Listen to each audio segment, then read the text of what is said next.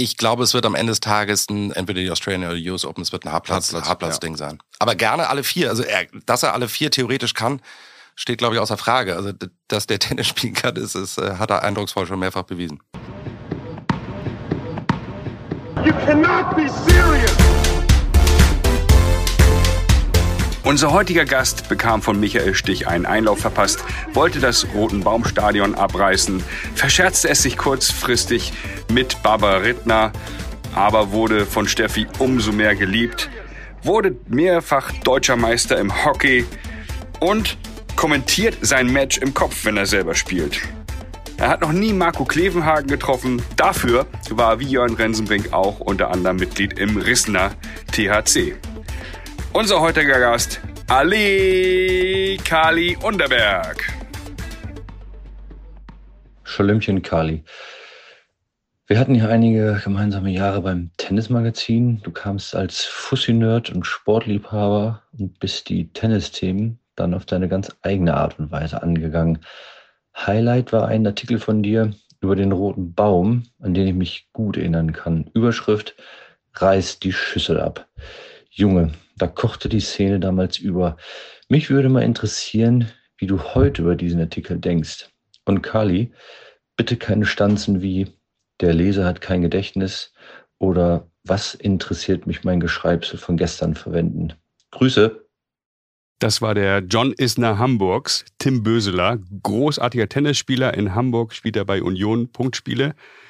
Kali, du hast die Stimme wiedererkannt sofort, oder? Ähm, sofort wiedererkannt und du hast vergessen zu erwähnen, dass es auch ein großartiger Kollege und ein großartiger Typ einfach ist. Tim ist wirklich überragend, äh, nicht nur körperlich. Und das, was er anspricht, das war eines meiner ersten Editorials, genau mit der Zeile, reißt die Schüssel ab.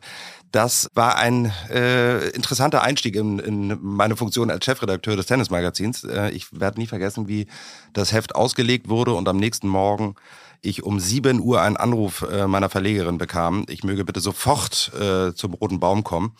Das tat ich dann auch. Ich konnte mir ungefähr erklären, ähm, was auf mich zukommt.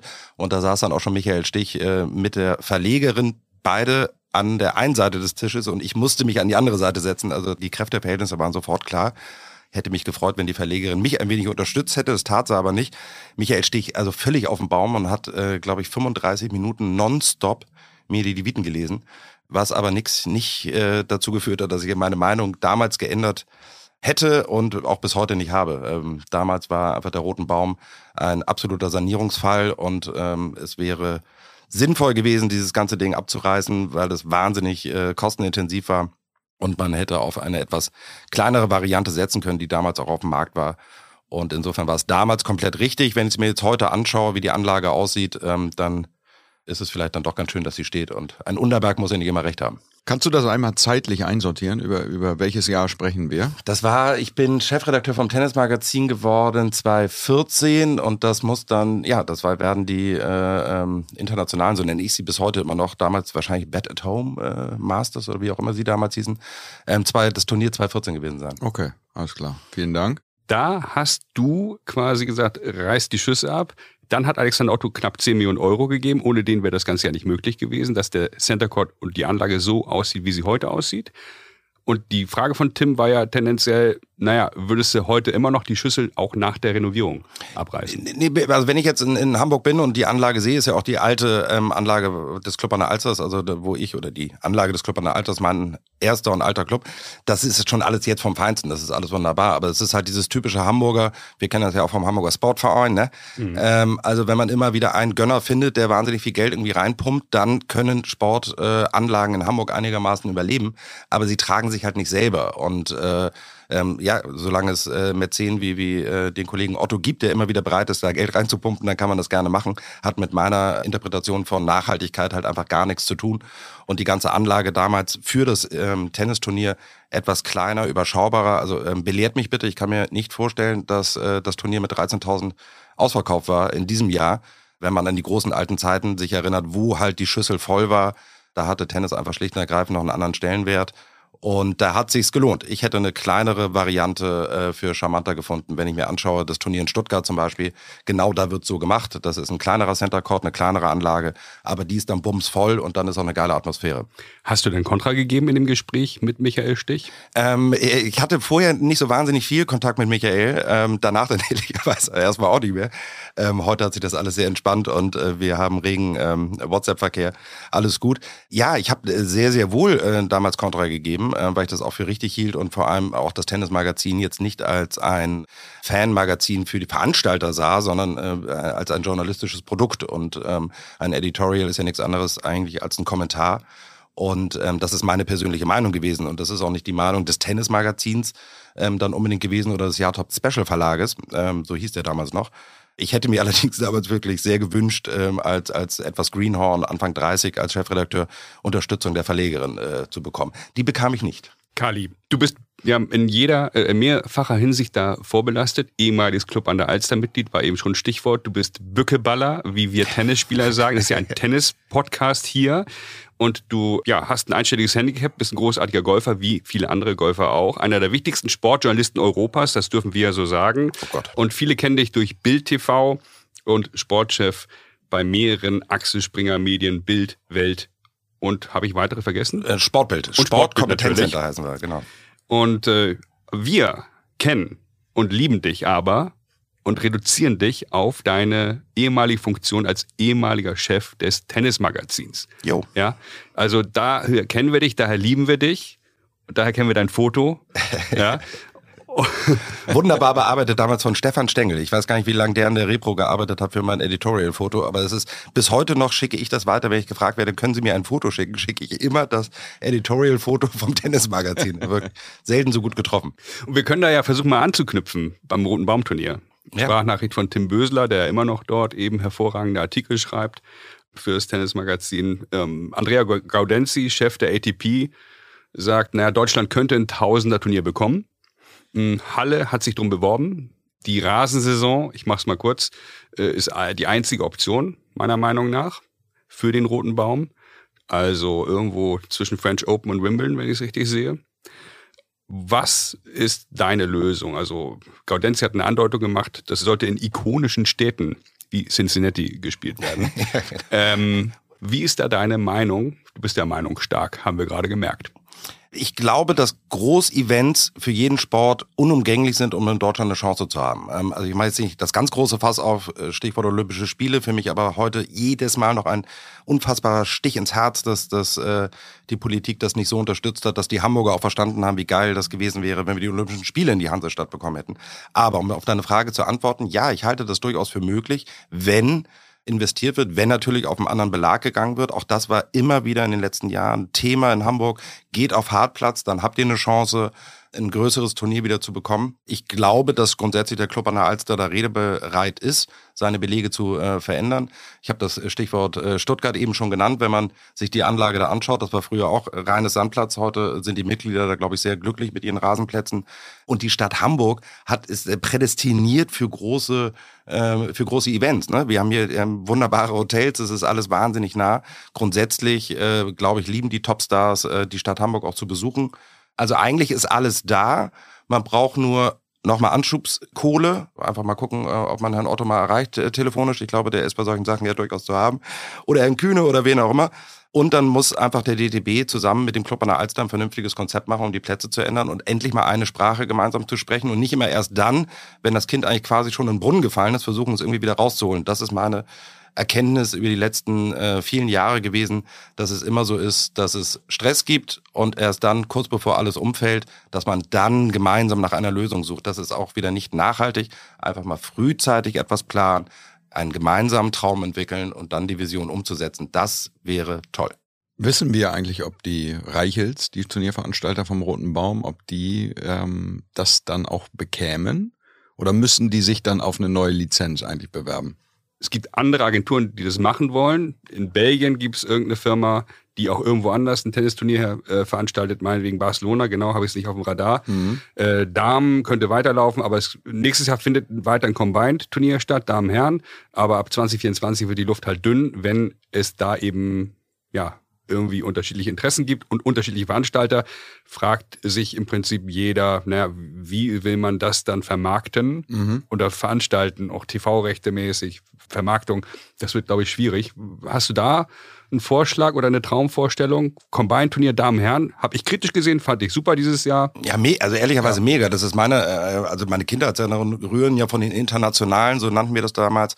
Ähm, und das war halt spektakulär. Also äh, Boris und Steffi an einem Ort zu sehen. Gut, wobei Boris natürlich auf Sand in Hamburg immer nicht so viel zu lachen hatte. Legendär das Match gegen Michael Sticher, als er auf die Knie ging und darum flehte, dass das Match doch bitte zu Ende gehen möge. Und gegen oder Bernd Karbacher, null, ich verliere gegen Bernd.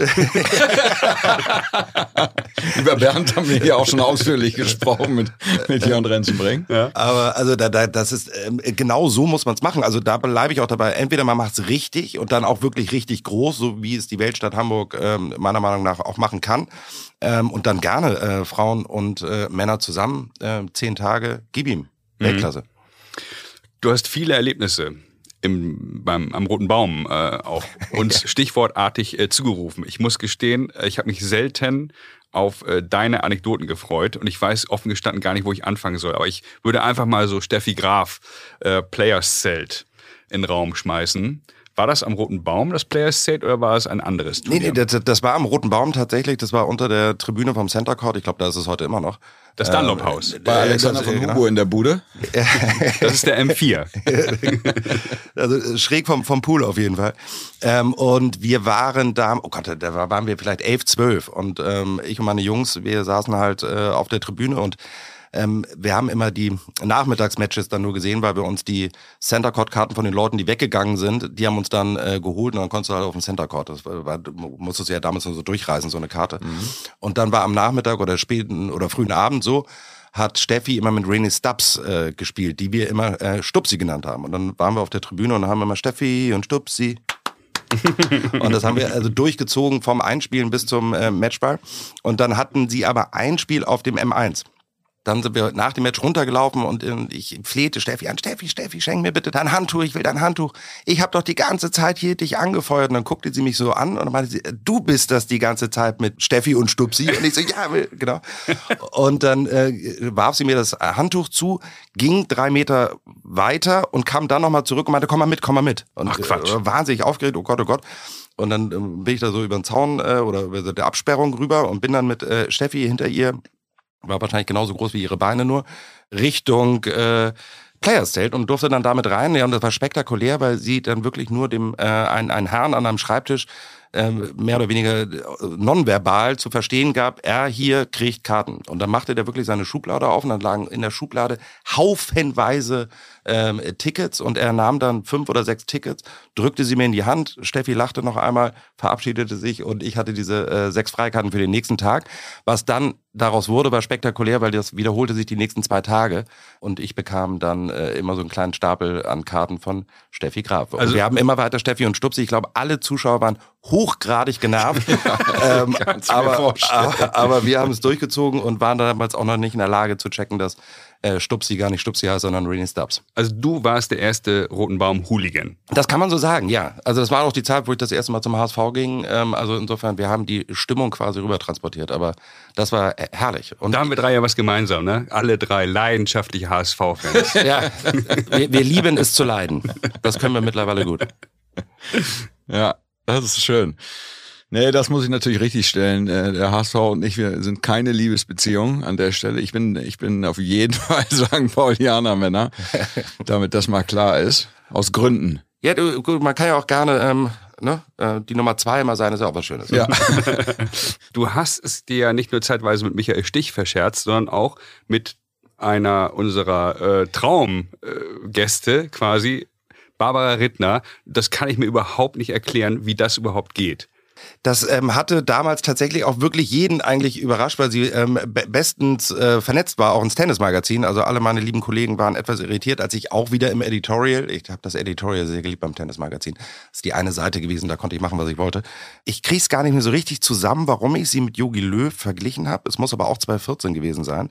Also nachdem Yogi äh, schon den WM-Trainer war. Also äh, ich hatte das in meiner Erinnerung, wollte ich sie eigentlich ähm, loben und, und wollte sie auf eine Ebene stellen mit dem WM-Trainer.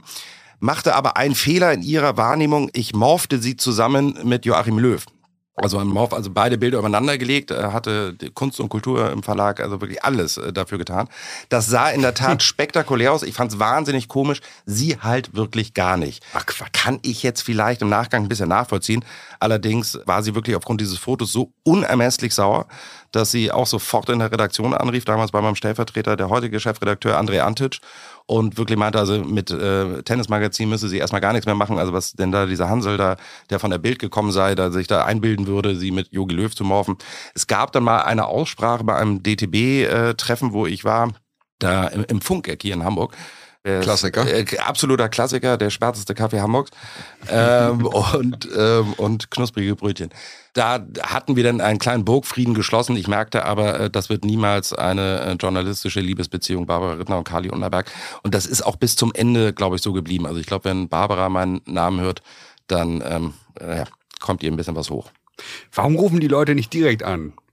Das gibt's doch nicht. Ja, sie, sie, hatte meine Nummer, glaube ich, in der ah, Tat okay, nicht. Also das, ähm, das hat sie dann über Antic gemacht und äh, ich hatte dann mit ihr Kontakt aufgenommen, wollte es gerade rücken, fand es auch bis heute, also äh, ein Morph ist ja nun echt irgendwie mittlerweile ein Klassiker, also jetzt schon wahrscheinlich wieder out. Ich fand es halt nicht so wahnsinnig gravierend, aber ja, sie fühlte sich da persönlich auf dem Schlips getreten. Wir werden das mit ihr besprechen, Barbara. Du kommst ja auch zu uns in den Podcast. Wenn du das hier hörst, dann äh, antworte auf meine WhatsApp bitte. Ja, und dann, und dann stellen wir das, das klar hier. Also dann, dann, dann sehr gerne mache ich dann euch auch noch Sprachnachrichten. Entschuldige mich dann auch mal ganz offiziell bei Barbara dafür, ähm, die dann ja vorher und auch nachher immer äh, einen riesen Job gemacht hat. Also das steht ja völlig außer Frage. Wir müssen noch kurz über das Tennismagazin sprechen. Ich habe bei Wikipedia herausgefunden, dass die Auflage, das musst du jetzt nicht irgendwie bestätigen oder widersprechen oder so, 22.800 betrug im Februar 22 und die Reichweite 310.000. Ähm, wie war die 1985 zu Boris Becker, Steffi Graf Zeiten? Nochmal, wir wollen keine indiskreten Details erfahren, aber ich erinnere mich, zu Becker und Graf Zeiten hatten wir 2,3 Millionen Tennisspieler in Deutschland und heute 1,6 Millionen. Von mir gewürfelte Zahlen. Bitte oh. nicht validieren. Ohne Gewehr. Ohne Gewehr, genau. Wie hat sich die Auflage da entwickelt und wie kriegt man diesen äh, Spagat hin, Digitalprint? Also erstmal war sie, glaube ich, mit Faktor drei oder vier, ähm, um auf deine Frage zu antworten, zu Zeiten, also zu den Hochzeiten von Boris und, und Steffi. Ja, also war deutlich, deutlich höher. Ähm, wir haben es dann geschafft, in meiner Zeit zumindest finanziell das äh, Ruder wieder rumzureißen, haben eine gute schwarze Null geschrieben, was auch viele Jahre davor nicht der Fall war. Und dann hat das Team, äh, nachdem ich dann zurück zu Springer gegangen bin, weiter einen sehr, sehr guten Job gemacht. Die Zahlen, die du jetzt gerade erzählt hast, kannte ich ehrlicherweise äh, aktuell gar nicht. Ist auf jeden Fall ein Auflagen eine Auflagensteigerung und das ist in diesen Zeiten ähm, alles andere als, als äh, gewöhnlich. Also insofern macht das Team da offensichtlich einen sehr, sehr, sehr guten Job. Aber es ist wirklich wahnsinnig schwer und es war immer schwer, den Titel am Kiosk äh, ähm, so zu präsentieren, dass die Leute am Kiosk zu kaufen. Also es ist ein klassisches Abo-Produkt ähm, als Magazin. Wie wir alle wissen, ein wahnsinnig hart umkämpfter Markt im, im Wochen- und Monatsmagazin. Printbereich, digital. Ähm, haben wir uns damals auch ein bisschen schwer getan. Ähm, zu meiner Zeit erinnere ich noch, äh, die Zielgruppe ist dann eben doch nicht so wahnsinnig groß und jetzt arbeite ich bei Europas größter Marke und Sportmarke und da muss man halt eben auch sagen, greifen wir natürlich auch in vielen Bereichen, was die reine News angeht, einfach alles vom Markt weg. Ne? Also du musst auch als Tennismagazin, auch digital, glaube ich, schon auch deine äh, etwas spitzere Zielgruppe bedienen, kommst du über reine Ergebnisberichterstattung und über klassische Geschichten halt auch nicht weiter. Also das, das wird schon immer ein bisschen, oh Gott, ähm, nicht in falschen Hals bekommen, wenn ich das Wort Nerd jetzt benutze, aber so ein bisschen die Nerdigkeit, ähm, das zeichnet das Tennismagazin aus und damit sind sie auch sehr gut beraten, da in der Spitzenzielgruppe ihr Publikum zu finden. Bisschen mehr Deep Dive. Also so ja. das andere ist, ist ja, ihr seid ja nicht zu schlagen in der Geschwindigkeit irgendwie der, der Nachrichtenberichterstattung. Äh, genau, und das so, ne? und auch in der Qualität. Genau, und, und, da hilft uns natürlich unsere Gesamtreichweite bei Bild, einfach auch was SEO angeht. Also wenn wir halt einen Zverev-Artikel machen, dann ist der halt einfach ja. ähm, meilenweit besser ge äh, gerankt als, als ein Tennismagazin-Artikel. Aber um die Vorhand von äh, Alex Zverev, wo es auch viele Leute gibt, die die erklärt haben wollen. Ähm, da stinkt dann Bild ab und dafür brauche ich halt eben das Tennismagazin. Ne? Und ähm, Schlägertest, Schuhtest, Balltest, diese ganze Expertise, die wirklich, äh, in, denke mal, fast in Europa äh, seinesgleichen sucht, weil die wirklich super, super, super Tenniskollegen beim Tennismagazin ähm, da wirklich so äh, wahnsinnig Ex Expertise haben da sind sie die Nummer eins. Und das musst du halt eben versuchen, so lang wie möglich und so breit wie möglich zu streuen. Ja, es hat einen Serviceansatz eigentlich, ne? Das ja. ist das, was sie am stärksten können, ne? Mhm. Services für Tennisspieler. Absolut. Und Spielerinnen. Jetzt äh, September 2022 ist Nick Kyrgios auf dem Cover. Ist das wichtig für den Verkauf am Kiosk, wer auf dem Cover ist? Oder ist es eigentlich nur ich naja, kann, ja, ich kann eine Anekdote egal. erzählen und ich bitte auch nicht, also ich erzähle sie und hoffe nicht, dass die Zuhörerinnen und äh, Zuhörer das in den falschen Hals bekommen. Mhm. Aber es gab in meiner Zeit beim Tennismagazin einen Serena Williams Titel. Das war einer der schlecht verkauftesten Titel ähm, über Jahre hinweg. Und das lag, und das ist wirklich bitter, dass man das so sagen muss, aber mhm. es lag einfach auch an einer Frau auf dem Titel. Ach, so. Ähm, das ist ein Phänomen, was leider da ist. Ich würde mich auch wahnsinnig freuen, wenn das anders wäre. Ich weiß, das ist aus anderen Magazinen, ist das ähnlich, wenn es um Sport geht. Und das Wichtigste ist einfach für einen Sport, und Serena Williams ist ja nun Typ, aber du brauchst halt Typen auch nach wie vor auch beim Tennismagazin. Und ähm, da gibt es nun definitiv auf der Tour aktuell keinen anderen, der das äh, ja mehr ausfüllt, ein richtiger Typ zu sein als Nick Kyrgios. An dem reiben sich die Leute. Ähm, das ist, es gibt keinen Menschen, der sagt, den finde ich so ganz okay. Also entweder findest du den mega oder du findest ihn scheiße. Ähm, und das ist gut. Äh, zu meiner Zeit war immer ganz wichtig, wenn die Auflage, also wichtig war, dass ich glänzen musste bei der Verlegerin, dann habe ich einen Nadal oder einen Federer auf die Eins gemacht und der hat auf jeden Fall immer gut verkauft. Das ja. war ja ganz sichere Bank. Aber kannst du ja nicht. Also Kyrgios kannst du auch nicht viermal im Jahr machen. Äh, kannst ja nicht zehn Hefte ja. im Jahr nur mit ja. den beiden machen. Aber das war immer eine ganz sichere Bank, FedEx oder Rafa und dann hat das Ding verkauft. Also Kyrgios dein aktueller Liebling? Ja, weil weil mir ist es halt einfach wahnsinnig wichtig, Sportler im Allgemeinen, dass Typen einfach sein. Ne? Und ähm, ehrlicherweise, zum Glück hat Zverev ähm, ich glaube, die Tränen von Olympia im Halbfinale gegen äh, Joker, das, das, war, das waren die wichtigsten Tränen äh, in Tennis Deutschland die letzten 20 Jahre. Der hat dadurch wahnsinnig an Sympathie in diesem Land gewonnen. Das ist einfach wahnsinnig wichtig. Du musst halt ein Typ sein, den die Leute entweder äh, im besten Fall ins Herz schließen, Stichwort Boris, Stichwort Steffi, oder eben komplett hassen. Und äh, natürlich ist mir bei Alex auch wichtiger, dass die Leute ihn eher anfangen zu lieben. Ja, er fast im Alleingang muss dafür sorgen, dass Tennis in Deutschland in der Wahrnehmung eine Zukunft hat. Ähm, ich würde mir wünschen, wenn es davon mehr gäbe, aber es gibt keinen anderen. Er ist der Einzige, der wirklich nachhaltig in Deutschland Tennis als wichtige Marke in der Öffentlichkeit repräsentieren kann. Jetzt, wo Kerber und Petkovic ihren Rücktritt erklärt haben, ja. umso mehr bei den Herren. Ja, Petko wäre äh, prädestiniert übrigens für alles gewesen, aber der hätte es halt gut getan, wenn sie auch mal ein Turnier gewonnen hätte und äh, Oh Gott, entschuldige, äh, Petko, natürlich hast auch du einmal ein Turnier gewonnen, aber ihr wisst, was ich meine. Also einen großen Grand Slam, äh, die hätte alles mitgebracht als Typ. Bei der fehlt es halt leider ein bisschen dann am Ende des Tages des Erfolges. Aber eine großartige Frau und ja auch Kollegin.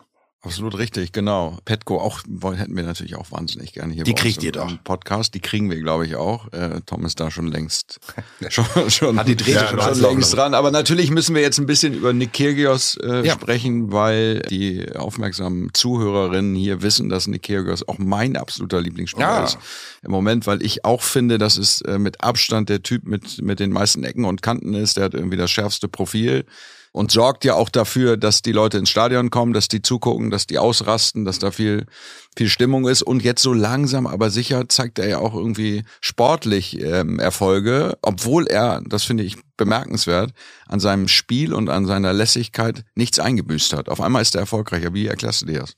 Wahrscheinlich, weil er es besser äh, kontrollieren kann, seine eigenen Emotionen im Griff zu haben. Also die, die, die Show hat, glaube ich, über lange Zeit äh, etwas ähm, überwogen. Mhm. Und ich glaube, dass er das ein bisschen besser austangieren kann. Also er kann zwar weiter Show machen, aber trotzdem ein bisschen fokussiert dann selber bleiben. Und dass er vom Talent her, von, von, von den Skills eigentlich alles mitbringt, um ähm, auch einen Grand Slam zu gewinnen und nicht nur eins, sondern zwei, drei, vier, das steht ja außer Frage. Aber wenn du halt so viel Blödsinn, so nenne ich es mal salopp, machst, dann verlierst du halt irgendwann auch deinen eigenen Fokus. Und das braucht, glaube ich, ein bisschen Zeit. Mhm. Und ähm, ich glaube, da hat er einfach den nächsten Schritt gemacht. Und ich bin mir ganz, ganz, ganz sicher, der wird ähm, einen Grand Slam äh, mal nach oben halten. Ja? Ja. Ich glaube, der holt einen. Das, glaube, das, legen wir heute fest. Was hast du, Tom? Kyrgios, Grand Slam, du, Daumen du, hoch oder? Du guckst sehr kritisch gerade. Ich, ich mag den nicht. ja. Deswegen gönnst du ihm das auch nicht. Genau. Ich bin da wirklich voreingenommen. Und wenn ich den spielen sehe, dann möchte ich, dass er verliert. Aber ich gucke ihm natürlich gerne zu und ich habe das ja alles auch verstanden und äh, ich bin da wirklich fast allein auf weiter Flur. Ex-Kollege Tim Böseler auch ausführlich ähm, ähm, in dem aktuellen Tennismagazinheft pro Kirgios argumentiert, Ex-Kollege Barschel dagegen argumentiert. Also wunderbar herausgearbeitet. Und ich verstehe das natürlich, dass zwei, drei Millionen Menschen mehr Tennis gucken. Ich verstehe auch, äh, dass er es toll findet, wenn seine Kinder dann mit ihm Tennis spielen, so wie er es anführt. Das ist ja was Emotionales. mir ist ja scheißegal, ob 14 Millionen oder 18 Millionen Tennis gucken. Versteht ihr? Ich finde, es gibt halt eine gewisse eine Grenze, die nicht überschritten werden sollte. So, ich finde es halt unmöglich, wenn man Beispiel eben jemanden im Publikum fragt, wohin soll ich aufschlagen? Das ist respektlos dem Gegner gegenüber. Und das sehen die Kinder und das ist das, was mich so ein bisschen antreibt, wo ich sage, Mann, du kannst ja einen Ball durch die Beine spielen. 100 Tweener im Match, no, no problem. Aber verhalte dich doch fair gegenüber deinem Gegner. Das ist mir wichtig. Kannst auch ausrasten, kannst auch einen Schläger kaputt machen, ja. Und auch bei der Pressekonferenz mal verbal entgleisen. Da kommen wir alle mit klar. Das ist ja das Salz in der Suppe. Aber eine gewisse Grenze sollte nicht überschritten werden. Ich finde, du sprichst eine, eine Sache an, die, die spannende Vorbildfunktion von Spitzensportlern. Grundsätzlich bin ich auch dabei, dass allen ähm, Sportlern immer bewusst sein muss, welche Wirkung die auf unsere äh, Kinder und Jugendlichen haben. Ne? Und ich meine, wenn ich mir anschaue, wie Neymar gefeiert wurde, wenn man dann über den Schulhof gelaufen ist und die Kinder ähm, über den gesamten Schulhof sich abgerollt haben und dann gesagt haben, hier, das macht Neymar auch. Auch vorsichtig, aber grundsätzlich ähm, ist ja die Erziehung liegt ja immer noch bei uns Eltern, eben das, den Unterschied zu erklären. Ne? Und Respekt gegenüber dem Gegner, ähm, das ist was ganz, ganz Wichtiges, nicht nur im Tennis, sondern allgemein im Sport, mhm. das stimmt. Nur, da frage ich mich ganz ehrlich, ist es denn tatsächlich eine Respektlosigkeit, wenn ich das mache, oder ähm, muss ich nicht als Gegner einfach auch äh, die Coronas haben, um das auszublenden und darüber zu stehen? Also und, wissen wir denn eigentlich von den Gegnern, dass die sowas respektlos finden oder wo, wo fängt das eigentlich an? Also ein paar, der ist natürlich edgy, total, und manchmal ist er auch drüber. Das braucht man auch, um so ein Profil zu schärfen übrigens, Tom. Ne? Ähm, aber hat sich schon mal einer von den Spielern äh, beschwert über, über diese Frage zum Beispiel? Dann zeigst du ja Schwäche, aber es gibt viele Spieler, ich kann sie nicht zitieren jetzt, die danach gesagt haben, was für ein Arschloch. Ja, ich glaube, Tsitsipas jetzt in, in, in Wimbledon, ich, ich genau. glaube, der, der, hat dann irgendwann so völlig genervt zwei Bälle in die Zuschauer reingeballert. ja gut, der war, der war sauer. Ja. Der war einfach sauer. Genau. Wenn, aber der war auch sauer über sein eigenes Spiel. Der war, der war auch mit sich unzufrieden. Und ich verstehe das irgendwie. Du würdest ja die Zuschauer auch gerne fragen, wohin du servieren sollst. Du kannst aber ja nicht präzise servieren. Deswegen bist du auch sauer an der Stelle. Ne? Deine, Mut, deine, Mutter kann ich präzise servieren. Ich sag mal, ich sag mal so, Michael Jordan hat mal ähm, äh, gegen Mutombo äh, im Basketball hat er ihm vorgesagt, schau mal her, der ist für dich und dann hat er einen Freiwurf mit geschlossenen Augen reingemacht. Da kann man auch sagen, äh, das, das ist respektlos oder man kann sagen, einfach bitter geile Aktion. ja, die Kembe Mutombo, die Aktion habe ich auch auf Video. Stark. Also wir haben jetzt ja ein bisschen was über deine journalistischen äh, Tätigkeiten äh, gelernt, aber wir wollen ja mehr erfahren über den Menschen. Oh Gott, oh Gott. Kali ja. Wunderberg. Ich habe ja herausgefunden, dass du ein sehr guter Hockeyspieler, Schrägstrich Bückeballer, falls das wohl nicht deutlich geworden ist, mhm. Äh, gewesen bist oder noch bist. Also A hatte ich immer in allererster Linie das große Glück, in einer hervorragenden und Weltklasse Mannschaft zu spielen. Also ich alle Erfolge, ich bin zweimal deutscher Meister geworden. Ich würde mir das gerne selber auf die auf die äh, Brust malen lassen. Es lag aber wirklich an, an einer sehr sehr geilen Truppe, in der ich da spielen durfte. Das ist bis heute auch noch so. Ich habe neulich jetzt noch einmal Regionalliga gespielt äh, für Real von Camisso in Berlin. Und da erkenne ich dann mit 41, jetzt ist dann irgendwann auch mal Schloss und Bus. Das tut auch dann den Mitspielern nicht mehr so gut, wenn die Paco Unterberg da vorne nur noch im Kreis rumlungert und selbst dann noch nicht mal die Bälle stoppt, die er bekommt. Weil mit Laufen ist nicht mehr. Gegen Anfang 20-Jährige, also die nehmen jetzt gefühlt auf 10 Metern, glaube ich, neun ab. Also das ist, das tut dann irgendwann weh. Bückeball ist halt einfach etwas, äh, wenn man es ernst meint, da ist dann wirklich äh, mit 35, glaube ich, spätestens Schluss. Aber so schließt sich ja der Kreis, weil du Teamplayer. Das Wort ja. ist eben gefallen und das ist auch gefallen von deinem ehemaligen Kollegen Tim Bösler. Der hat mir noch eine weitere Sprachnachricht äh, gesendet, die ich hier nicht vorspielen werde. Aber ganz im Ernst, im höchsten Klee äh, also ich habe wirklich, mir standen fast die Tränen in den Augen, hat er gesagt, es gibt gar keinen geileren Chef. Also ja, wirklich really? äh, über den Klee hat er dich gelobt ja. und auch immer fürs Team da und so weiter und so fort. Hast du das beim Hockey gelernt? Ja, nur und ausschließlich. Ähm, also das, das Teamgeist äh, gemeinsam Berge versetzt, aber auch charakterlich ähm, mich wahnsinnig geprägt hat, das, das steht völlig außer Frage. Also das, ähm, der, der Teamgedanke stand mir immer über allem. Ich weiß noch, als wir das erste Mal Deutsche Meister geworden sind. Mit dem ähm, Club an der Alster? Mit dem Club an der Alster, genau. In der Jugend-Deuteronhalle hier in Hamburg vor 1000 Zuschauern, was für uns damals als B-Jugendliche wirklich äh, war wie im Camp Nou für 90.000 Spielen. Da habe ich am, am, Ende des Tages im Finale keine Sekunde gespielt, mhm. wurde aber dann äh, auf der Rede nachher vom Trainer als erster genannt, weil er halt eben gesagt hat, ohne den Teamgeist, den Kali so vorgelebt hätte, hätten wir diese ganze Herkules-Aufgabe auch nicht gestemmt. Und so mache ich das ehrlicherweise. Ich, also mir stehen jetzt fast die Tränen in den Augen, dass du ähm, das von Tim erzählst, weil so führe ich bis heute. Mir ist das Team äh, wirklich über alles wichtig und ganz besonders auch wichtig, dass die Leute, die ihren Beitrag zum Erfolg leisten, diesen auch äh, nach außen dokumentiert bekommen. Da gibt es durchaus Leute in unserer Branche und überall, die führen da etwas anders. Für mich ist die äh, Mannschaft das Wichtigste. Sensationell. Club an der Alster, da gab es ja diverse Protagonisten. Ich durfte auch ein, zwei kennenlernen und ich habe eine Sprachnachricht zugesendet bekommen. Mal gucken, ob du die Stimme erkennst. Das war ein technisch versierter Spieler. Äh, ja, schnelle, kurze Bewegungen, äh, gute Tricks. Ähm, jetzt ist er, glaube ich, übertragen auf sein, sein, sein Handwerk, was er da verrichtet als Journalist, auch mit dem Mundwerk sehr schnell. Das habe ich jetzt bei einer Golfgeschichte gut erleben können. Unheimlich sympathischer Vogel. ist mal zweimal deutscher Meister geworden, hier mit dem Club an der Alze in der Jugend ähm, und äh, hat da Großes geleistet. Schöne Grüße, Kali. Bis bald, ciao. Wer war das? Ehrlich, ja, das ist äh, Jo Mahn gewesen. Eine wirkliche Hockey-Ikone, äh, ehemaliger Krefelder, aber eigentlich seit äh, 100 Millionen Jahren in Hamburg beim Club an der Alster. Geiler Golfspieler auch, mit dem ich äh, schöne Runden schon verbracht habe. Ganz, ganz, ganz ehrliche Kreide der noch tiefer manchmal reden kann, als er das gerade schon getan hat. Vor allem, wenn er Motivationsreden in der Kabine hält. Geiler Typ. Allerdings auch derjenige, der dafür gesorgt hat, dass ich äh, kein Bundesligaspiel für den Club an der Alster gemacht habe, weil ich habe mir den Arsch aufgerissen nach der Jugend bei den Herren, aber es hat nie gereicht. Ju hat mich immer nur in Testspielen verbrannt äh, und äh, trotz meiner Tricks, ähm, das konnte ich, also argentinische und Stecher, das waren meine Spezialitäten, die haben aber nicht dafür gereicht, um für Alster äh, ein Bundesligaspiel zu machen. Da bin ich nach Rissen dann gewechselt. Aber viel verbrannt. Das ist ein schönes, schönes Wording, das nehme ich mal auf. Ja, ja, da, da durfte ich dann immer Mittelstürmer spielen und äh, da hat er ähm, dann drauf gewartet, bis die, damals gab es noch Liberos und so, also mir die Dinger auf Kniehöhe durch den Körper geschossen haben. okay, aber du würdest sagen, du liebst Hockey mehr als Tennis oder gibt es da so eine Hackordnung? Weil jetzt bist du ja für alle Sportarten zuständig, warst eben ein paar Jahre nur für Tennis zuständig, aber jeder hat ja eine Sportart seines Herzens. Es ist Hockey, oder? Ähm, als, als Ausführender, also als Aktiver, würde ich sogar fast mittlerweile sagen, ist es tatsächlich Golf. Also hm. ich, ich, äh, wenn ich abends nicht einschlafen kann, dann gehe ich nochmal 18 Löcher am Kopf durch, die ich äh, vor einer Woche verbraselt habe. Ähm, und dann geht das ganz gut mit dem Einschlafen irgendwann, so noch 13 Metern weg. Ich habe ja Tennis und Hockey gleichzeitig gespielt und wie ganz, ganz oft, wie viele Jugendliche, ähm, dann so mit zwölf kam dann die Entscheidung, okay, machst du jetzt dreimal die Woche Tennis oder dreimal die Woche Hockey. Beides sechsmal ähm, ging damals nicht so richtig und da habe ich mich dann tatsächlich für die Mannschaft, also für den Mannschaftssport äh, Hockey entschieden. Bereue das auch äh, bis heute keine Sekunde. Aus genannten Gründen hatten wir eben schon ein bisschen drüber gesprochen.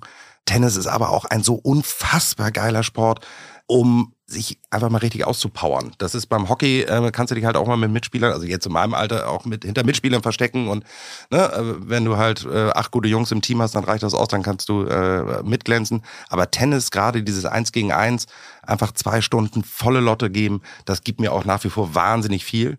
Und es ist so ein geiler Kopf- und Psychosport. Das mhm. liebe ich an Tennis. Gegen Lukas von Burgmann zum Beispiel? Zum Beispiel gegen Luki von Botmeier. Was ist denn mit dem? Lukas von, wer ist das? Lukas von Botmeier ist ehemaliger Chefredakteur des Jägers und jetzt ähm, Herausgeber und Chefredakteur vom Überläufer. Nein, und mit Luki ähm, ein wirklich ganz, ganz großartiger Tennisspieler, technisch wahnsinnig versiert, ähm, ist in allen Belangen eigentlich besser als ich und trotzdem gewinne ich sehr, sehr oft, weil es halt Psychosport ist. Und ich kriege ihn allein schon dadurch immer, er hasst es, ähm, wenn ich halt einen richtig schönen Punkt mache, meistens schön aus dem Laufe raus, so, so, so eine schöne Longline-Vorhandpeitsche und dann so ein langgezogenes Allee Unterberg. und dann feiere ich mich selber und dann gibt's auch, äh, äh, ja, wir, wir sind da wirklich wie, wie Kirgios gegen Nadal dann teilweise. Also das ist Psychosport pur. Und ich merke in dem Moment, wo ich dieses Allee ziehe, sehe ich schon, wie Luki in sich zusammenbricht. Herrlich. Und dann lassen wir noch extra Zeit, bis der nächste Punkt weitergeht und und da merkst du halt, ähm, und das finde ich halt faszinierend am Tennissport, einer, der eigentlich mehr Skills mitbringt, ist nicht automatisch der Sieger, sondern es spielt sich halt so wahnsinnig viel zwischen den Ohren ab. Und ähm, wenn du dann da so deine Spezies hast, wo du weißt, so kriege ich ihn, oder auch mal so ein ganz ekliger, so völlig aus dem Nix eingestreuter Vorhand äh, Cross-Stop zum Beispiel, der dann sitzt. Da, da, da weiß ich, da, da, die nächsten fünf Freunde von Luki sind im Aus. Herrlich. wie, ist die, wie ist die Siegquote gegen ihn? Nee, die ist, äh, glaube ich, echt relativ ausgeglichen sogar tatsächlich. Also wir haben uns jetzt leider länger nicht mehr, weil ich jetzt in Berlin lebe und er ähm, irgendwo auf dem Land äh, in Niedersachsen, wie sich das als Jäger gehört, länger nicht mehr gespielt, aber ich würde sagen, wir sind da ziemlich pari pari. Okay. Auf jeden Fall hast du Winning Ugly äh, gelesen, das ja ein großartiges Buch ist. Und das sind eigentlich die Stories, die reingehören, wenn ein Buch Winning Ugly heißt. Ja. Wir haben ja festgestellt, nach mehrmaliger Lektüre dieses wundervollen Buchs, dass es eher so eine Art Prepare Well Buch eigentlich ist, muss man sagen. Ich weiß nicht, ob du es kennst, ob du es mal gelesen hast von Brad Gilbert, Winning Ugly, aber das sind eigentlich, das könnte vielleicht ein gemeinsames Buchprojekt werden, Ja. dass wir wirklich, wie man wirklich hässlich gewinnt. Auch Ja. da wieder Artikel, Tennismagazin, Interview mit Brad Gilbert in der aktuellen Ausgabe. Ich kann es nur empfehlen. Richtig geil. Wurde in 12, 13 Sprachen äh, übersetzt. Wurde, was ratet mal, wie oft wurde es verkauft? Also laut Angaben von Brad Gilbert in dem Interview mit äh, Herrn Antic. Das Buch. Weltweit? Ach komm, der hat die Mio geknackt. Ja. 1,6 Millionen. Ja, ja, so eins bis anderthalb Millionen. Echt, er schätzen wir nicht so gut. Wahnsinn. Wahnsinn. Ja, äh, irre. Aber wir machen noch das Tennisabitur später. Das zählt nicht dazu. Oh Gott, das oh weißt Gott. du. Da wird Aber- nicht geschätzt. Ja, aber darf ich eine Sache, die, die ist bitte. mir jetzt wichtig quasi, falls mein Sohn zuhört, äh, gut, der, der ist äh, knapp über zwei, also verstehen wird das erst in ein paar Jahren, aber ihr werdet ja, Ja. auch in ein paar Jahren noch abrufbar sein. Natürlich. Dieses Winning Ugly und das auf dem Platz sein, Ja. schließt aber nicht äh, Respekt gegen Richtig. den Gegner aus. Korrekt. So, und ähm, die Kombination aus beiden, das ist eigentlich, finde ich, das, das ist die Königsdisziplin, also den, den Gegner psychologisch ein bisschen fertig machen und trotzdem Respekt zeigen. Ich hasse zum Beispiel Tennisspieler, die es wirklich immer wieder schaffen, dass wenn der Gegner einen geilen Schlag macht, in der Reaktion darauf sagen ja, weil sie den Fehler nur gemacht haben, war der geile Schlag überhaupt. Ihr kennt das ja alle, jeder Tennisspieler kennt das, diese Gegner. Ich glaube auch, es gibt, also wenn ich neue Leute einstelle, mit denen gehe ich dann immer einmal Mittagessen, danach weißt du auch schon, wie jemand tickt. Also Mittagessen, Tennis spielen oder eine Runde Golf. Danach kann ich dir wirklich sagen, wie diese Menschen ticken. Kannst du- Sag mir, wie, wie du bist. Spiel Psychogramm mit mir. Ja, aber es ist Ja. wirklich so. Also wie, wie du in, in Sportarten und gerade in Einzelsportarten auftrittst, umgehst, dem Gegner Respekt zollst oder ihm gegenüber trittst, danach kann ich dir wirklich sagen, glaube ich, mit einer ganz guten Trefferquote, wie dieser Typ wirklich tickt und ob er in mein Team bei Bild passt. Absolut. Ich verrate euch, wenn ihr möchtet, mein Winning Ugly Tom Heinkel Geheimtipp. Mach es. Also, nach dem Einspielen oder nach dem ersten Aufschlagspiel des Gegners, ihn über den Klee realistisch loben, den Aufschlag. Also, Alter, du schlägst so hart auf, ja, kann ich kaum retournieren. Du weißt ja auch, was dann passiert.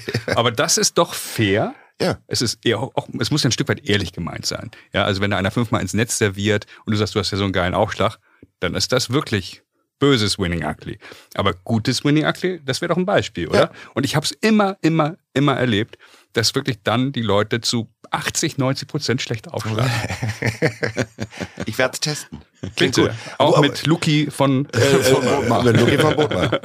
sensationell. Liebe Grüße an der Stelle, Luki. Ne? Beim, nächsten Mal werde ich mich ganz doll zurückhalten. Kein Allee Unterberg. Das ist aber spannend, dass er äh, Ali Underberg den Nachnamen wählt und nicht Ali Kali. Ja, weil das Unterberg zieht sich ja zusätzlich noch so. Das, das tut halt in den Ohren dann, glaube ich, noch mehr weh. So ein Ja, und es äh, betont ja auch das Spielerlevel, ne? Also du als, als, als Spieler Unterberg, so spricht man ja auch Tennisspieler an, ne? So, das ist, das hebt das alles nochmal, macht den, macht die Vorhandpeitsche auch nochmal besser. Ist ein ATP-Schlag plötzlich. Das wäre eine geile eigene Kategorie, die schlimmsten Anfeuerungsrufe halt. Also ganz schlimm finde ich Leute, die immer Vamos. ja, Wo ich, also in so Deutschland. Wo ich denke so, Alter, ja. Was sagst du denn? Hä? Komm jetzt. Ja? Komm jetzt. Komm. Come on. Ja, oder guck mal, was auch immer. So- Soll ich euch noch äh, ein Geheimnis verraten? Bitte. Da fällt bitte. mir nämlich dazu gerade ein. Wisst ihr, was ich immer früher, zumindest ganz viel und heute mache ich es auch noch bei Tennisspielen mache? Oh. Ich kommentiere im Kopf mein eigenes Match. Nicht ernst. Doch, ich habe zwei verschiedene Menschen in meinem Kopf und ich kommentiere das Match zwischen den Punkten selber, als wenn Boris Becker und äh, Kollege Stach äh, da sitzen würden. Und das äh, habe ich in der Jugend angefangen. Möglicherweise war damals schon klar, dass ich irgendwas mit Sport mal beruflich machen werde. Und das mache ich bis heute. Dein Spiel immer und auch das des Gegners. Also ja, du, ich, also ich, ich, im Kopf kommentiere ich es von oben drauf. Und dann, Okay, geil. äh, weil Ich komme gerade drauf, wo du gesagt hast, Unterberg, weil ähm, auch da wird immer nur von Unterberg geredet Ja. in meinem Kopf. Und ich kommentiere das Match dann wirklich in meinem Kopf selber so, wie ich mir vorstellen würde, wie das Becker und Stach jetzt machen würden. Aus Helikopterperspektive. Aus Helikopterperspektive. Wer sensationell ja auch mal sein eigenes Spiel kommentiert hat, Tommy Haas bei den Australian Open, erinnern Oh. wir uns auch alle dran. Oh. da sitzt. Wahnsinn. Das war so schön. Was mache ich hier? Was, Was mache ich hier ich? eigentlich? Was soll das eigentlich? Fahr doch nach Hause, Junge. Tobi Haas, der, das Bayer Leverkusen des deutschen Tennis. Aber ein geiler Kerl, sehr, sehr lieb. 78er Baujahr, du bist 80er Jahrgang, das müssen die Hörer ja auch nochmal einordnen. ja, also wir sehen alle gleich alt aus, würde ich sagen. Wir beide Dublette 76, 76er Baujahr, aber ich würde sagen, alle ungefähr gleich alt. Alle wahnsinnig jung geblieben. Eine, eine Generation. ja. Bist du bereit fürs Tennisabitur? Oh Gott, ja, ja, Abitur, das wurde mir echt damals in der Sophie Barrett Schule hinterhergeworfen. Da haben die Nonnen äh, wirklich christlichen mir gelassen. Also, eine katholische Schule in Hamburg. Katholische Schule in Hamburg, genau. Damals Schwester Peters, die Schuldirektorin. Und die, das, das war wirklich ein, ein, eine Gnade Gottes, dass man mir das Abitur gegeben hat. Verdient war es nicht. Aber gut. Ja. Auf jeden Fall. Wir hatten das eben schon. Es wird nicht, es wird nicht geschätzt. Wir brauchen präzise Antworten. Und ähm, ich bin bereit. Wir steigen ein mit der ersten äh, Frage. Wer ist auf dem Cover des aktuellen Tennismagazins, also Ausgabe August? Das weiß ich natürlich, weil es ja hier auch genannt wurde. Nein, nein. August. Achso, August. Das ist der Trick. August. Also September ist Kirgios. Das weiß ich aber, aber auch. wer war August 22? Das weiß ich auch und sie hat es verdient sportlich. Es wird sich nicht gut verkaufen. Es war äh, Tatjana Maria nach wirklich einer sensationellen Wimbledon-Performance. Das war eine geile Geschichte. Da, da war auf einmal auch bei Bild Tennis wieder wichtig. Weil geile Geschichte, sportlich gut kann ich nicht verstehen, dass sich der Titel nicht verkauft. Ich feiere die so, ja, dieses, dieses Slice-Spiel, was die, was die performt die ganze Zeit, finde ich äh, unfassbar gut. Die hat gestern US Open leider Erstrunde verloren gegen die an drei gesetzte Zachary aus Griechenland. Aber war dran, ne? Also war dran. Hatte, äh, ja, ja, enges äh, ja, im dritten Satz ein Bagel ja, gut, sich abgeholt, aber, aber einen zweiten ja. gewonnen geile Spielerin. Der Titel Toll. verkauft sich schlechter als. Oh Gott, jetzt weiß ich nicht. Ich kenne die aktuellen Zahlen nicht. Also ladet André Antic ein, der wird es euch verraten. Ich habe den Zugriff nicht mehr auf, äh, auf, auf die Verkaufszahlen. Aber ich, ich befürchte, dass er schlechter verkauft als der Kyrgios. Wir gucken in die EVW nächste, nächste Woche. Das machen wir. Das machen wir. Rissen war ein Stichwort. Ja. Ehemaliger Rissener Tennisprofi war hier schon zu Gast. Jörn Rensenbrink. Mhm. Kennst du den? Also ich würde ihn auf der Straße erkennen, mhm. er mich nicht. Ist bei ihm auch eher nicht so schwer, weil er ist ja dann doch eher groß gewachsen. Und auch, äh, da hat er auch lange für den Club an der Alster gespielt. Richtig? Genau. Also ja, kenne ich. Was war sein höchstes Ranking? Wahrscheinlich gar nicht so wahnsinnig schlecht. Plus minus äh, 10 oder 20 geben wir ihm, oder? Ich, er war, ich sag, er war Top 75 auf jeden Fall mal. Ah, das ist, das ist sehr dicht dran. Ich hätte auch gesagt, für, für einen Journalisten sind 10, 20 Plätze in dem, das ist zu groß gespannt. Okay. Zu großzügig von dir. 70 ist richtig. Oh, komm, Insofern oh, lass mir gelten. Warst du mit 75 schon äh, unter 10 Prozent Abweichung. Das, äh, das hat er, hat er mal ein ATP-Turnier gewonnen? Ja. Okay. Eins. In? Amerika. Newport. Genau. Oh. Ja, ja. Okay. 94. Stark. 94 ja. war auch seine beste, er hat da hier erzählt, war seine beste Saison. Auch ein wahnsinnig schöner Podcast. Hört ihn euch nochmal an, dann wisst ihr auch, welche besondere Beziehung Jörn zum Spieler Jeremy Bates hat. Einer der zukünftigen Gäste, Absolut richtig. Ähm, Gerade am, am Roten Baum seine, seine lange Karriere beendet mit einem Doppel mit Dustin Dreddy Brown. Wir sprechen über Tobias Kampke, höchstes mhm. Ranking von Topi. Doppel oder Einzel? Einzel. Top 100 wird er auch gewesen sein. Ich mhm. sag 48 sogar. Ja, ist auch gut. 64. Ich würde es fast gelten lassen. Ich, äh, so einen halben Punkt wie in der Klausur. Ja. Ja, ja so, fünf Punkte, ne? so dass man, dass man durchkommt. Oder ein Gnadenpunkt wie beim Mathe-Abi. Der hat nämlich auch gereicht. Ein Punkt. Wie viele Deutsche sind in den Top 100 bei den Herren aktuell? Ja, drei. Acht. Äh, in Top 200, Entschuldige. Ja, siehst du, oh, jetzt hast du es gesagt, danke dir sehr. Auch das ist wie Abschreiben in der Schule, acht würde ich jetzt einfach mal so ja, ganz sehr gut. sagen. sehr gut. Wie viele Italiener in den Top, Top 200? 200?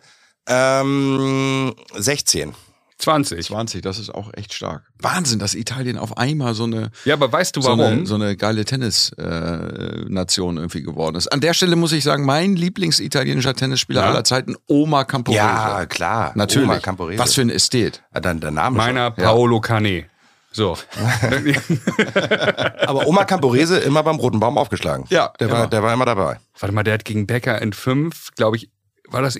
Nee, verwechsel ich irgendwo mal Davis Cup oder US Open, unfassbares Fünfsatzmatch. Aber ich verdrängt, keine Ahnung. Wie viele ähm, Amerikaner sind in den Top 100? Äh, sechs. Zwölf. Okay. Das ist ein Fehler. Jetzt Und die zweitbeste äh, Nation in den Top 100? Bei den Herren? Ja. Äh, die Russen? Hm. Spanien? Ja, ja okay. Mit, mit einem weniger, mit elf. Also ich okay. sage, Kali hat das Tennisabitur bestanden. 1, Arsch mit 1, Nee, nee, nee, das war wirklich, das, das, war, das, das war legendär. Sechs von sieben. Und zwar sehr präzise ja, beantwortet. Das ist schon stark. Weil du hast ja Danke wirklich euch. tief gestapelt, hast gesagt, ah, ich bin gar nicht so ein Tennisexperte. Tim Bösler auch so, naja, der Mega-Tennis-Nerd ist er nicht. und so. Da hat er recht. Aber äh, auch bei deinem perfekten Spieler habe ich gesehen, sehr, sehr fachkundig. Ja. Wollen wir damit direkt weitermachen, wo wir gerade so gut, so gut im Dialog hier sind? Ja. Ähm, perfekter Spieler. Haben wir, fangen wir mit der Vorhand an. Was Äh, ist für dich die, die perfekte Vorhand? Ähm, die perfekte Vorhand, es gibt ja schon einige, die ich äh, da vom Feinsten finde, aber ihr hattet mir das vorher zugeschickt, muss man dazu sagen. Insofern, man kann den perfekten Spieler nicht ohne Rafael Nadal bauen. Und deswegen habe ich mich bei der Vorhand für Rafa entschieden, auch weil ich selber das ziemlich gleich mache wie er, dieses Überziehen über den Kopf, äh, um den ordentlichen Topspin ranzubringen. Also Vorhand hat der ein oder andere gesagt, da erkennt er in mir den etwas älter gewordenen, dicklicheren Rafael Nadal. Ja, dann. Und du kriegst deine schwere Yonex-Keule wirklich nach oben gezogen. das kann ich mir kaum die- vorstellen. Doch, die kriege ich ähm, über den Kopf gezogen. So wie man als Kind früher auch eine über den Kopf gezogen bekommen hat vom Papa. So habe ich, ziehe ich meine Vorhand durch. Nein, bei mir, mir ist äh, ähm, Vorhand Topspin fand ich super und ähm, Rafa macht das, äh, ja, wie kaum ein zweiter. Ja, outstanding, die Vorhand von Rafa. Ich glaube, das ist, das ist total klar. Rückhand, Tom. Dein Lieblingsschlag, wie wir ja wissen. Hm. Geht so. Mann, meine Gegner hören vielleicht mit, du Arschgeige. Du hast, du hast ja schon deinen Aufschlagtrick Tom verraten. immer also. über die Vorhand spielen. Okay, ja, das ist äh, gut zu wissen.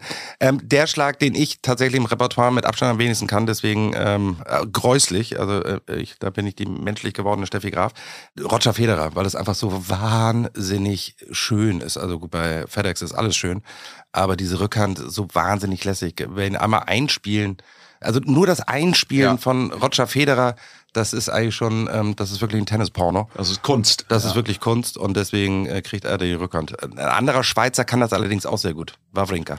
Auch eine wahnsinnig geile Rückhand. Allerdings, Stan the Man, der spielt wirklich, finde ich, auch eine wahnsinnig spektakuläre Rückhand, weil er auch diesen, diesen Ausschwung irgendwie echt wirklich perfektioniert hat. Finde ich, finde ich sehr gut. Und natürlich, weil er einhändig spielt. Ja, das finde ich so Und gut. wir wissen ja alle, dass ein echter Tennisspieler einhändige Rückhand spielen muss. Ist ja klar.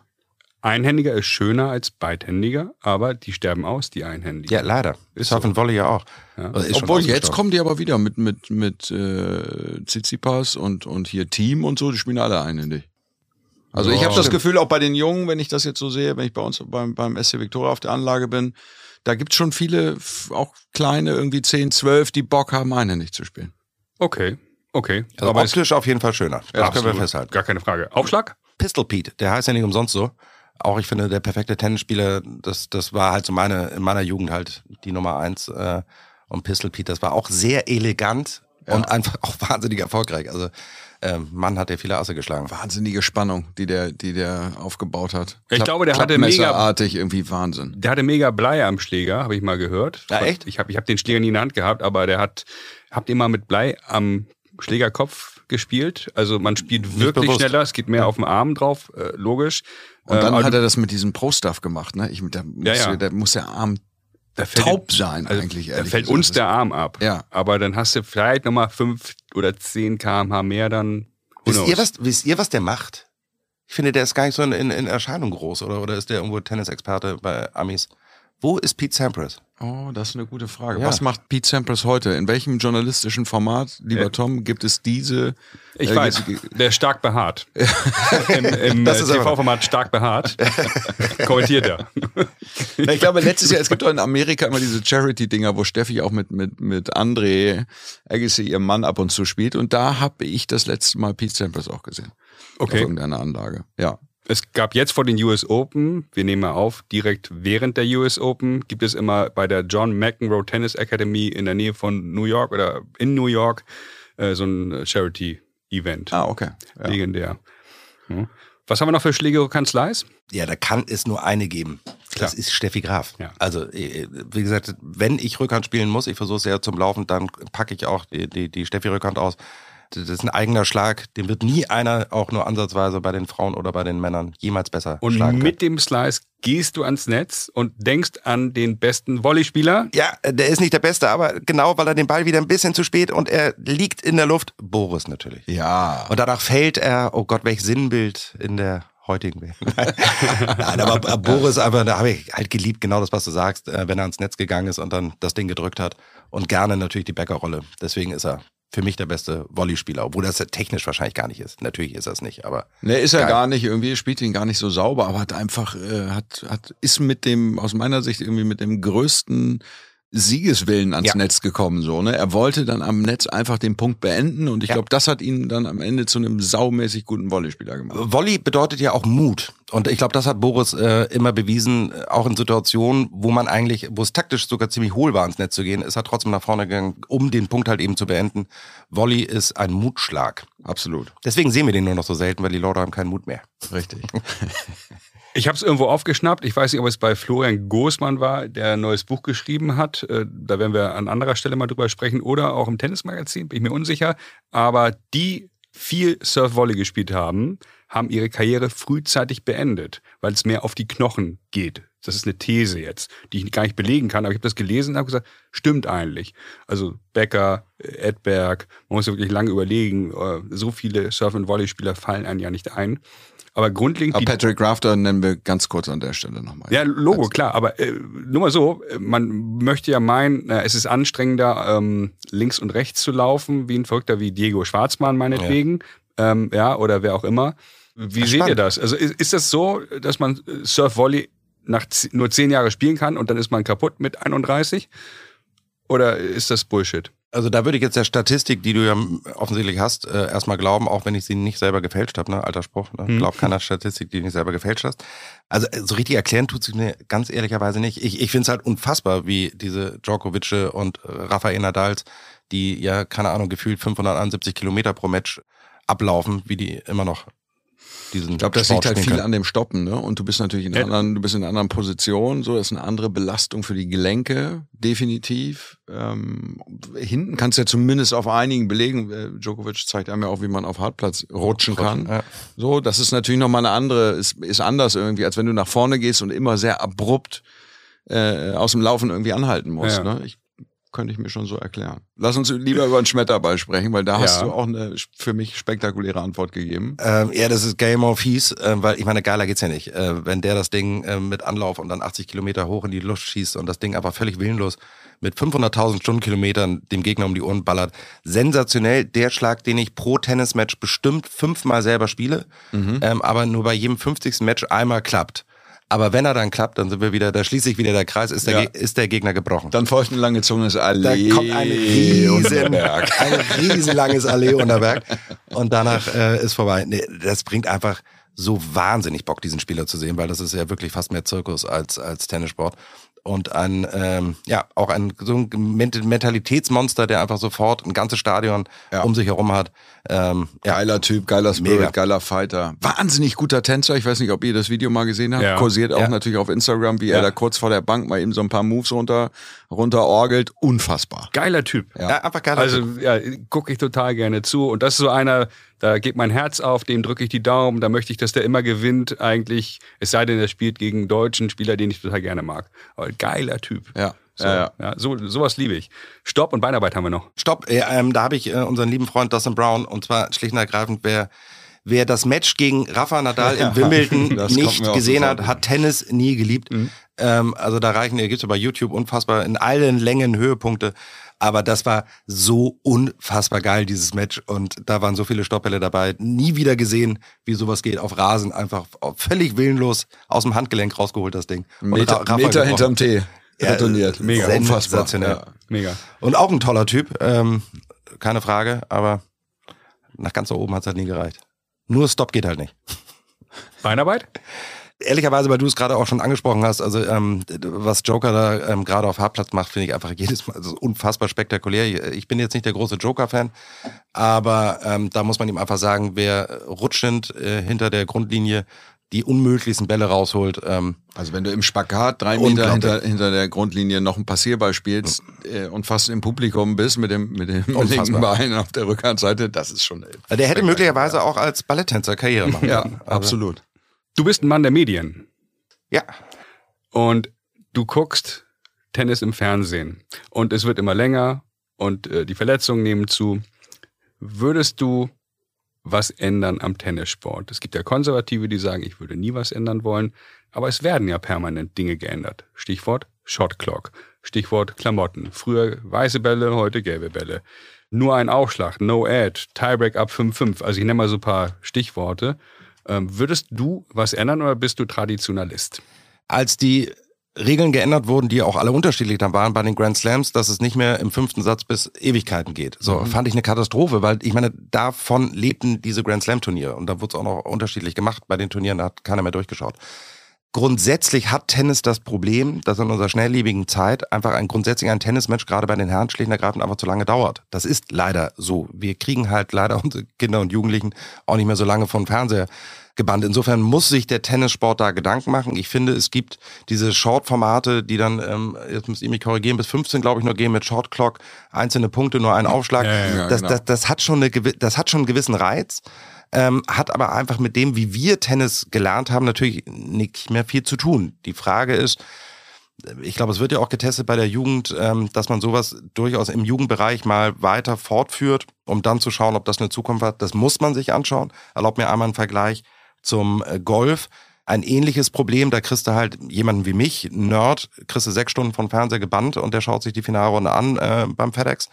Aber grundsätzlich ist das geile Format halt ein Lochspielformat, so wie wir es beim Ryder Cup kennen.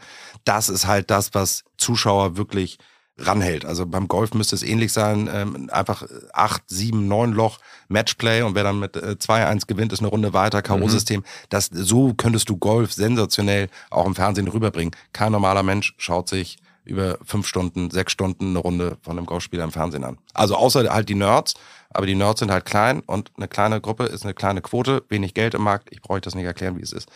Also mhm.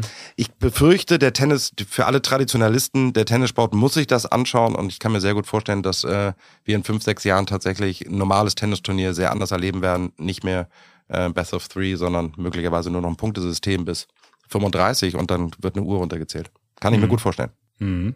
Wie, wie siehst du denn das? Lars? Ja, also ja. Ich, äh, ich ich selbst bin natürlich viel zu alt, um um da noch irgendwie anpassungsfähig zu sein. Äh, habe keine Lust auf Transformation für mein eigenes für mein eigenes Spiel, aber ähm, ich glaube aus Vermarktungssicht, also das was du auch gerade schon gesagt hast, Kali, das du musst das eigentlich machen, ne? Du musst es besser vermarkten können. Ähm, es, es muss irgendwie mehr Geld reinkommen ins, ins Spiel sozusagen. Es muss besser verteilt werden. Irgendwie die Spieler ab ab 100 ähm, müssen besser davon leben können. So und ähm, und dazu glaube ich hilft das, wenn man wenn man das grundsätzliche Format äh, überdenkt oder eben vielleicht eine zweite Serie irgendwie einführt oder sowas, ja, das kannst du ja auch machen, dass du, dass du eine Zehner Turnierserie einführst, die, die mit einer anderen Mechanik funktioniert. Ich gucke mir das mal äh, in London an beim Labour Cup, wie Aha. das Format funktioniert äh, mhm. im September. Und du warst beim Ryder Cup und du wirst wieder zum Ryder Cup fahren. Auf jeden Fall. Es ist das Geilste. Ich habe wirklich in meinem Leben viele Sportsachen erlebt, äh, WMs, EMs, Champions League Finale in, in Wembley von meinen beiden Lieblingsteams, Man United und Barcelona. Es geht nichts über den Ryder Cup. Es ist das Geilste, was es gibt. Das wäre meine Frage gewesen. Größtes Sportereignis ja. von allen. Von allen, die ich live erlebt habe, ähm, beide Ryder Cup, wo ich war in Schottland und in Paris, das sind die vier geilsten Tage gewesen. Ganz nah dran, unglaubliche Atmosphäre, so eine Mischung aus Oktoberfest und Ballermann. Glaubt man gar nicht im Golf, ist aber so. Ja. sind alle Zuschauer sind tortenvoll. Aber mit wahnsinnig viel Respekt ähm, und ähm, Sachverstand. Und also zumindest in Europa, auch beim Ryder Cup, auch da wird der Ami beklatscht, wenn er einen guten Schlag macht. Und mhm. wenn der Europäer einen Schlag macht, dann rasten halt alle völlig aus. Sensationelle Partys jeden Abend auf der Anlage. Also wer Ryder Cup, ähm, also jetzt für Rom wird es wahrscheinlich schon schwer, noch Karten zu bekommen. Bewerbt euch noch für Restkarten. Es ist ein wirklich sensationelles Erlebnis. Und jetzt wieder der Mensch, Kali Unterberg. Läufst du da in Europa Klamotten rum, blauer Pullover, gelbe Sterne drauf, Pudelmütze? Ähm, nee, ich muss insofern aufpassen, weil ähm, ich da offiziell beide Male akkreditiert war und ähm, dadurch inside the rope, wie das heißt, also ich durfte mit den Spielern auf dem Platz mitlaufen ähm, und deswegen, ich habe ein ganz alt, ganz, ganz uraltes äh, Golfcap, da ist eine ganz kleine ähm, Europaflagge links äh, auf dem Cappy drauf. Das hat, glaube ich, keiner gesehen, aber die zumindest die Spielerfreundinnen, ähm, die wussten immer, zu welchem Lager ich gehöre, obwohl ich mich immer äh, erstaunlicherweise zu den Amerikanerinnen gesetzt habe, weil die dann doch etwas attraktiver waren. Sensationell. Was so. mit dir und Golf, Lars? Nee, ja, nee, ich ne? habe irgendwann, mal Platzreife, so ich hab irgendwann mal Platzreife gemacht auf Mallorca, als ich äh, da als Tennistrainer gearbeitet habe. Das war ganz lustig, weil wir immer so ein so zwei, drei Sixpacks irgendwie da in dieses Golfbag reingehauen haben und Aha. ich habe dann irgendwie den, das klassische Eisener 7 Programm so runtergerissen und dann triffst du ja auch irgendwann ganz, ganz okay, aber mich hat das nie so richtig gecatcht, Golf ich ist nicht, nicht so mein Fall. Ja, weil du auch nicht so viel Beigefühl hast, ne? Ja, die einen sagen so, die anderen sagen so. Ähm, aber irgendwie, ich, ich weiß auch nicht, irgendwie, ich finde es nicht so, ich finde, die Competition irgendwie ist nicht so geil. Vielleicht fehlt mir dann auch irgendwie die, die, die Mittel oder so. Ich fand dann, ich fand, wir haben immer so um Geld ein bisschen kurzes Spiel. Das fand ich ganz lustig, das hat irgendwie Spaß gemacht, aber sonst, ich spiele Tennis auch wegen der Competition und, und ein bisschen, bisschen Trash-Talk und, und äh, solche Geschichten.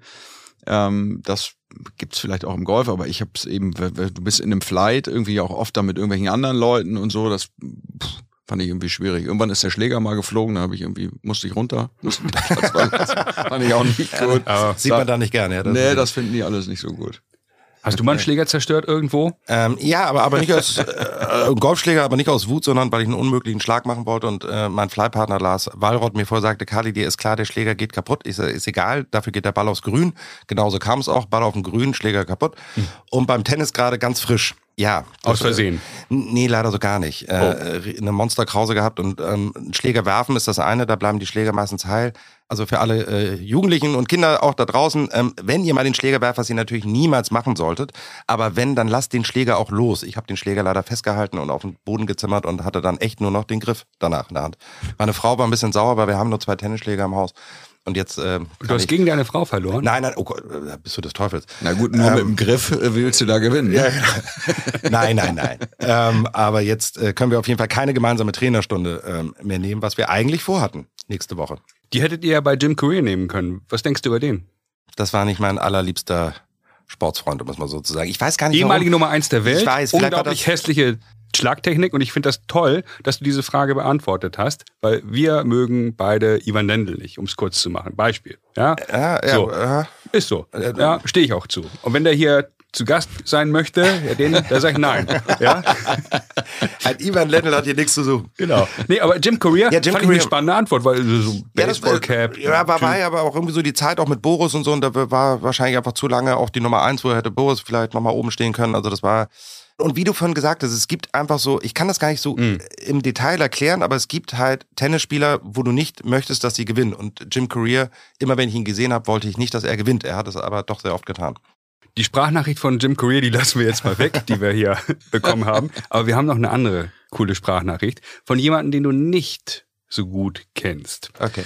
Und Themenkomplex Tennis und Medien, du als Medienmann und Tennisexperte, Lieber Kali Unterberg, zunächst einmal Glückwunsch zur Teilnahme an diesem herausragenden Podcast beim Kollegen Tom Heinkel. Damit haben Sie für mich alle Ziele im Leben erreicht. Ich habe eigentlich zwei Fragen. Die erste Frage bezieht sich auf einen der Lieblingsgegner von Axel Springer Medien, der ARD. Wenn Sie bei der ARD ein Verantwortlicher wären an richtiger Stelle, wie würden Sie die ARD Sportschau formatlich umgestalten?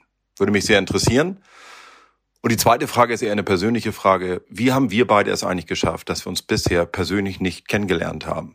Will keine Antwort vorgeben, aber würde mich natürlich mal freuen, wenn wir das ändern. Euch allen noch viel Spaß im Podcast. Das war Marco Klevenhagen, Sponsors Spobismacher, auch Verleger quasi größter europäischer Sportkongress meines Wissens, mhm, ja. der da in Düsseldorf im September jetzt wieder stattfindet. Hast du Antworten auf? Ja, ich habe also die Wahrscheinlichkeit, äh, lieber Herr Klebenhagen, dass wir uns in diesem Jahr sehen, ist relativ hoch. Ich bin wieder angemeldet äh, für den Spobis. Ich meine, es ist der 20. und 21. September. Also ich stehe zumindest auf der Liste. Ähm, allerdings war es in den letzten Jahren nicht nur wegen Corona, sondern so, dass ich immer sehr kurzfristig dann abgesagt habe. Ich war einmal da, weil ich auf der Bühne gesprochen habe. Das konnte ich dann nicht mehr verschieben. Ich bin nicht so der Kongresstyp. Jetzt verspreche ich hoch und heilig, ich werde kommen nach Düsseldorf und äh, dann lernen wir uns persönlich kennen. Da freue ich mich auch sehr drauf. Und was ich bei der Sportschau ändern würde, ich würde die Sportschau selber wirklich so lassen, wie sie ist, weil ähm, jetzt einfach zu sagen, ähm, wir machen jetzt weniger Fußball und stärken andere Sportarten, das ist einfach äh, Quatsch. Und äh, mich ärgert das selber in Deutschland sehr oft, dass es einfach Fußball, Fußball, Fußball und dann kommt lange nichts und dann kommt Fußball und dann kommt ganz lange gar nichts und dann kommt Fußball. So ist es nun mal in diesem Land. Ähm, ich würde aber eine zweite ähm, Sportsendung schlicht und ergreifend äh, ähm, ins Leben rufen. Ich bin riesengroßer Fan immer gewesen der ZDF Sportreportage mhm. ähm, und dort mit äh, nicht nur Ergebnisberichterstattung, sondern geilen Geschichten über den Tennissport, mit geilen Geschichten über andere Bundsportarten. Das fehlt und das fehlt der ARD. Das äh, Schwarzbrotprogramm des Fußballs am Samstag abzubilden. Das soll die Sportschau weiter so machen. Allerdings an dieser Stelle kleine Eigenwerbung. Wer wirklich die Highlights sehr schnell sehen will, nämlich quasi mit Abpfiff, der muss zu Bild kommen, denn wir haben alle Bundesligaspiele und zweite Liga direkt nach Abpfiff bei Bild Plus. Alle Schneller Spiele, alle Tore. Alle Spiele, alle Tore und ein bisschen Emotionen und Highlights.